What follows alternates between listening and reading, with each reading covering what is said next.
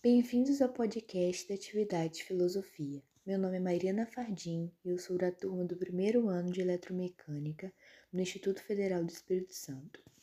O tema do podcast é História da Filosofia e o Sofismo. O podcast vai ser para explicar sobre a filosofia, sua história, os filósofos e o sofismo. Não poderíamos falar de filosofia sem antes apresentar o seu conceito. Primeiramente, o que é filosofia? De acordo com muitos sites e livros que falam sobre filosofia, a sua descrição até hoje é uma forma muito difícil de ser descrita, pelo fato de ser um conteúdo muito extenso e principalmente pelas diferentes respostas que deram a ela no decorrer da história, muitas vezes refutando a opinião dos outros filósofos. Ou seja, a própria pergunta sobre o que é filosofia na verdade é um problema filosófico, que são problemas que só podem ser resolvidos por meio de uma investigação racional e crítica, o que é bem intrigante se for parar para pensar que de tantos problemas filosóficos que já foram resolvidos, o próprio significado da filosofia ainda não ser totalmente definido. Porém, se for pensar de uma maneira mais ampla para definir a filosofia, diria que é o estudo de tudo em que o filósofo tem a curiosidade de saber, suas características e origens, desde as relações humanas, como as principais estudadas pela filosofia, até mesmo a origem do universo. No grego, a palavra filosofia é a junção de duas palavras que formam o significado da palavra como amor ao conhecimento. É muito importante destacar que a filosofia não é ciência, é uma reflexão crítica sobre os procedimentos e conceitos científicos. Não é uma religião, é uma reflexão crítica sobre as origens e formas das crenças religiosas. Não é política, mas interpretação, compreensão e reflexão sobre a origem, a natureza e as formas do poder. Então, agora que sabemos o que é filosofia em seu conceito, vamos seguir para o nosso conteúdo original. Qual é a origem da filosofia? A filosofia nasceu na Grécia Antiga, no século 6 a.C. Tales de Mileto é reconhecido como o primeiro filósofo, matemático e físico que ficou conhecido como iniciador do pensamento filosófico. Apesar disso, foi outro filósofo, Pitágoras, que cunhou o termo filosofia. A filosofia tem início na antiguidade, quando surgem as cidades-estados na Grécia Antiga. Antes disso, o pensamento, a existência humana e os problemas do mundo eram explicados pelas religiões ou lendas culturais. A filosofia não surgiu na Grécia aleatoriamente, mas sim por uma série de fatores que contribuíram para isso. E os fatores são viagens marítimas. Por causa da localização do território da Grécia ser muito benéfica para as navegações, os gregos viajavam muito, também pelo comércio, que era algo que estava muito em alta na época. Voltando para as viagens. Nessas viagens, os gregos conheciam novas culturas e novas religiões de outros povos, o que fez com que eles ficassem com muitas perguntas pendentes e queriam respostas. Essa procura deles por respostas e conhecimento fora do que a religião dizia fez com que surgisse a filosofia. Outro fator são as moedas. Com elas, os gregos aprenderam a arte de negociar. Não mais se efetuavam a venda de uma mercadoria aceitando como pagamento a troca por mercadoria semelhante. O pagamento tornou-se monetário, ou seja, a moeda substituiu o poder de troca, deixando as pessoas com pensamentos mais altos, não só de trocar comida ou objetos. A filosofia nasceu na Grécia Antiga, no século 6 a.C. Tales de Mileto é reconhecido como o primeiro filósofo, matemático e físico que ficou conhecido como iniciador do pensamento filosófico. Apesar disso, foi outro filósofo Pitágoras, que cunhou o termo filosofia. A filosofia tem início na antiguidade, quando surgem as cidades-estados na Grécia Antiga. Antes disso, o pensamento, a existência humana e os problemas do mundo eram explicados pelas religiões ou lendas culturais. A filosofia não surgiu na Grécia aleatoriamente, mas sim por uma série de fatores que contribuíram para isso. E os fatores são: viagens marítimas. Por causa da localização do território da Grécia ser muito benéfica para as navegações, os gregos viajavam muito, também pelo comércio, que era algo que estava muito em alta na época. Voltando para as viagens. Nessas viagens, os gregos conheciam novas culturas e novas religiões de outros povos, o que fez com que eles ficassem com muitas perguntas pendentes e queriam respostas. Essa procura deles por respostas e conhecimento fora do que a religião dizia fez com que surgisse a filosofia. Outro fator são as moedas. Com elas, os gregos aprenderam a arte de negociar. Não mais se efetuavam a venda de uma mercadoria aceitando como pagamento a troca por mercadoria semelhante. O pagamento tornou-se monetário, ou seja, a moeda substituiu o poder de troca, deixando as pessoas com pensamentos mais altos, não só de trocar comida ou objetos. Dois fatores, além dos citados há pouco, que foram extremamente importantes para a filosofia foi a escrita pois o uso do alfabeto fez com que os gregos se expressassem de forma mais clara, colaborando para que suas ideias fossem melhor compreendidas e difundidas pelo mundo afora, levando a sabedoria às pessoas. E o último fator, que por muitos é considerado principal, é a política, que fez com que as pessoas interagirem entre si, que se questionarem e fez elas filosofarem sobre esses assuntos. Até agora, conseguimos entender o que é filosofia, entendemos como ela nasceu na Grécia, mas uma pergunta muito importante é: para que serve a filosofia?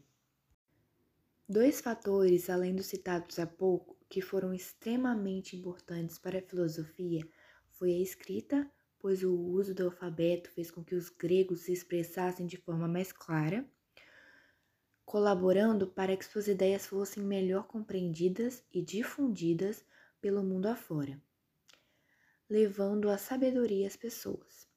E o último fator, que por muitos é considerado principal, é a política, que fez com que as pessoas interagirem entre si, que se questionarem e fez elas filosofarem sobre esses assuntos. Até agora, conseguimos entender o que é filosofia, entendemos como ela nasceu, na Grécia, mas uma pergunta muito importante é: para que serve a filosofia? A filosofia serve principalmente para responder perguntas. Na verdade, é o processo de se perguntar sobre algo, de estudá-lo e compreendê-lo. A filosofia serve para filosofar o meio em que vivemos, para indagar.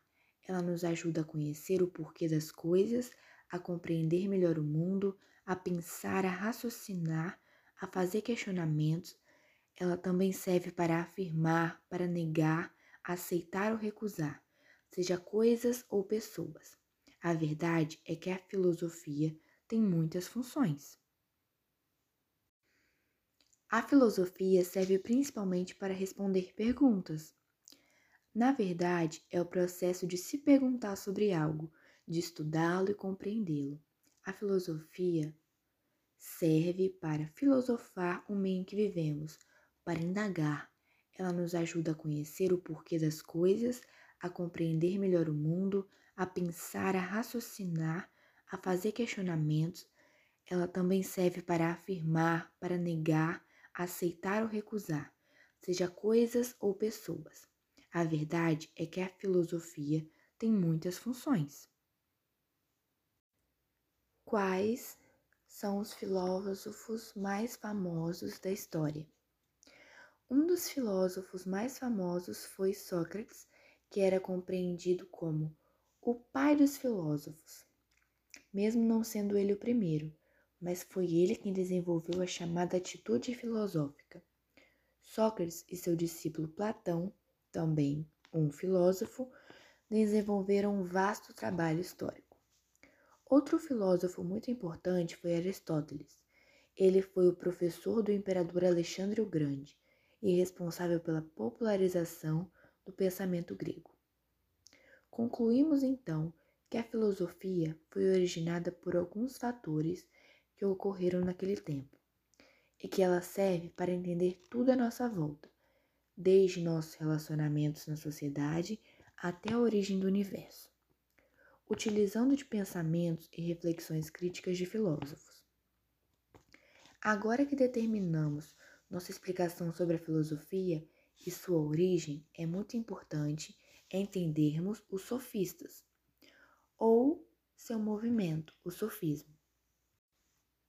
O que é sofismo?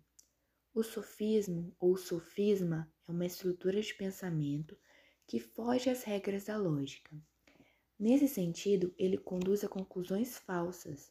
O sofisma se estrutura como um método de manipulação. Ele é intencionalmente construído de maneira equivocada.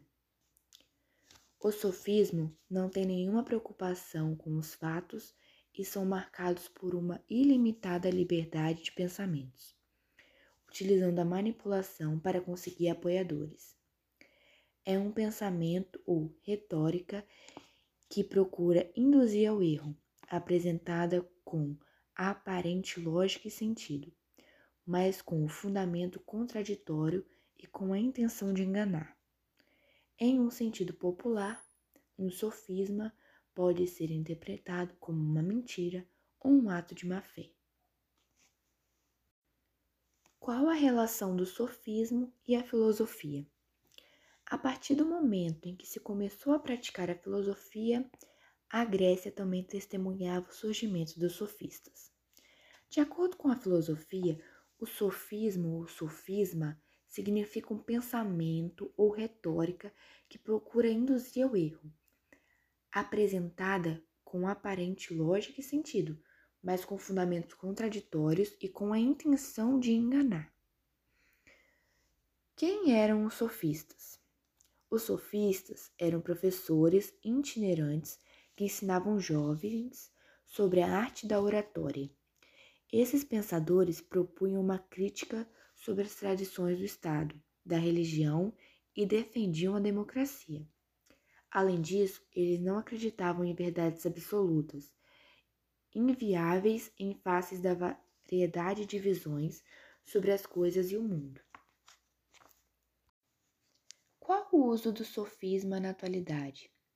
Na atualidade, a estratégia de manipulação dos sofistas são muito utilizadas, especialmente para fins comerciais e políticos, podendo ser observados em anúncios publicitários e nos discursos de alguns grupos políticos, onde as pessoas são constantemente bombardeadas de informações sobre as quais muitas vezes não têm tempo ou disponibilidade para refletir onde o uso do sofismo pode ser observado na atualidade. Ele pode ser observado nas tentativas de manipulação por afeto e manipulação cognitiva.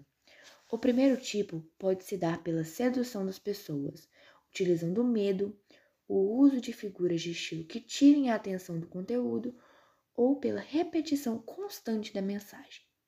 A manipulação cognitiva, por sua vez, pode apresentar um enquadramento mentiroso abusivo ou a construção de conexões entre elementos que não possuem real lógica. Podemos concluir então que os sofistas eram enganadores que não utilizavam conhecimento e nem mesmo a razão para o que falavam. E com certeza não eram bem vistos pelos filósofos e muito criticados por filósofos que já vimos. Sócrates, e estão presentes na atualidade. Chegamos ao fim da explicação.